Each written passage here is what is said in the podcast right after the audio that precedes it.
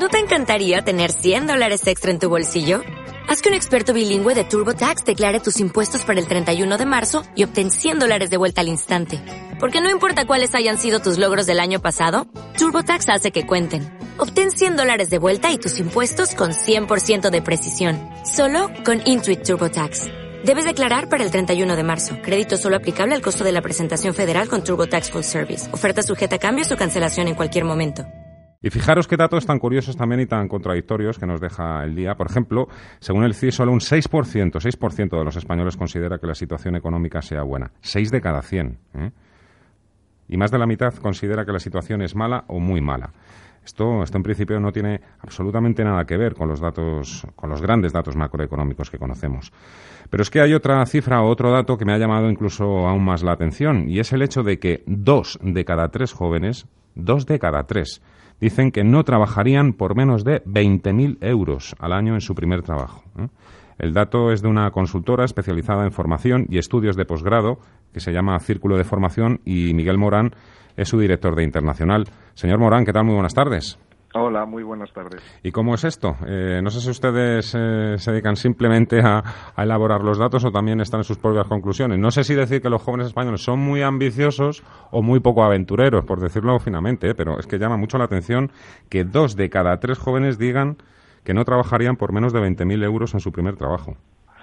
Sí, bueno, nosotros hacemos una, nosotros organizamos una serie de, de ferias de posgrado a lo largo de todo el Estado español en las que en este caso la muestra de 2017 ha sido de más de 4.600 eh, jóvenes, porque son los recién licenciados que van a, iniciar un posgrado y que también muchos de ellos enfrentarse a, probablemente su primer desempeño laboral o su primera búsqueda de trabajo. Y hablamos siempre de sueldos brutos. ¿eh? y entendemos que, que, aunque hay unos datos de, diferentes, y los datos nos dicen esto, dos de cada tres jóvenes españoles, digamos, tienen un umbral por el que no aceptarían menos de un salario anual bruto de 20.000 euros. No es igual en todas las ciudades que, trabajamos. ¿Ah, Está muy ligado al entorno. No, digamos los más restrictivos de cara a esto, o sea, los que los que no estarían dispuestos a aceptar sueldos más bajos en mayor volumen serían los, los de aquellas ciudades donde también en entornos hay salarios más altos. Por ejemplo, Madrid, Barcelona. Madrid, Barcelona, Bilbao en, mm. tercera, en mm. tercer lugar y es eh, bastante contrapuesto con los que sí, que, donde hay un volumen mayor que aceptaría salarios más bajos de este, es donde normalmente hay un entorno de salarios más bajo y de menores oportunidades laborales. En este caso hablamos, aunque sean grandes ciudades, de, de Sevilla o Málaga o otras ciudades no tan pobladas pero con una tradición universitaria importante como Oviedo, Salamanca o Granada, donde también eh, pulsamos un poco, un poco esta opinión. Me imagino que también dependerá un poco de, de la carrera ¿no? que hayan estudiado estos estudiantes. Eh, por decirlo de alguna manera, las expectativas de alguien que haya estudiado, pues por ejemplo, me imagino, una ingeniería no son las mismas que el que haya estudiado, eh, y no quiero molestar a nadie o enfadar a nadie, una filología, por ejemplo. Bueno, lo que pasa es que probablemente estamos, ah, cuando, cuando usted hace este comentario, yo mismo, quiero decir que, que, soy una persona nacida al final de los 60, estamos eh, analizando desde filtros probablemente más propios de nuestra generación que de los de las actuales. Hoy, hoy no es tan claro y después de varios años de, de crisis y de probablemente un escenario un poco más oscuro en cuanto al futuro laboral, de los jóvenes no es tan claro que, se asocien salarios más altos a, las, a los estudios o a las disciplinas que los tenían antes. Y de hecho han aparecido muchas profesiones nuevas que, que probablemente hace 20 años nosotros o ni siquiera hace 10 años conocíamos.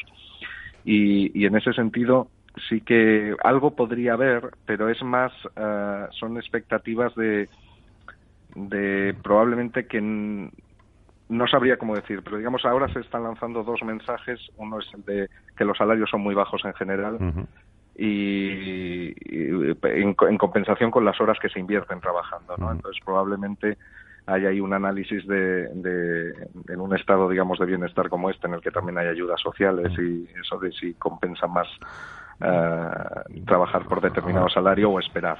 Ahora, mientras hablo con usted, a lo mejor eh, el problema seguramente es mío, ¿eh? porque a lo mejor lo estoy enfocando de una manera equivocada y a lo mejor. no, no, no, y a lo mejor es gente que, está tan capacitada y está tan preparada para realmente para entrar en el mercado laboral, que a lo mejor ellos son, claro, eh, realmente, o sea, lo dicen con toda lógica, que es que ellos eh, se merecen más de 20.000 euros al año. A lo mejor, por eso le digo que a lo mejor el enfoque al principio mío a lo mejor era un poco... Eh, estaba confundido. No, no, no. Claro, yo me encuentro ese titular y digo, joder, es que no quieren trabajar.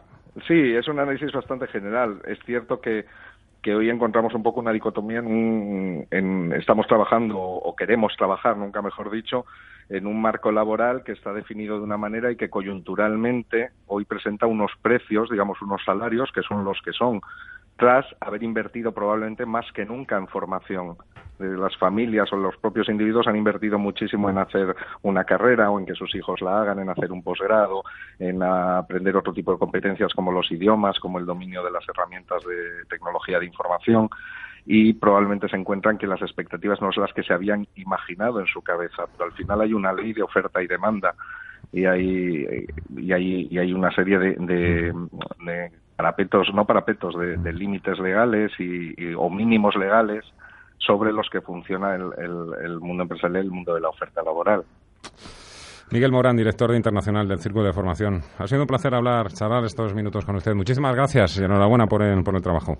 El placer ha sido mío. Muchas gracias. Buenas tardes.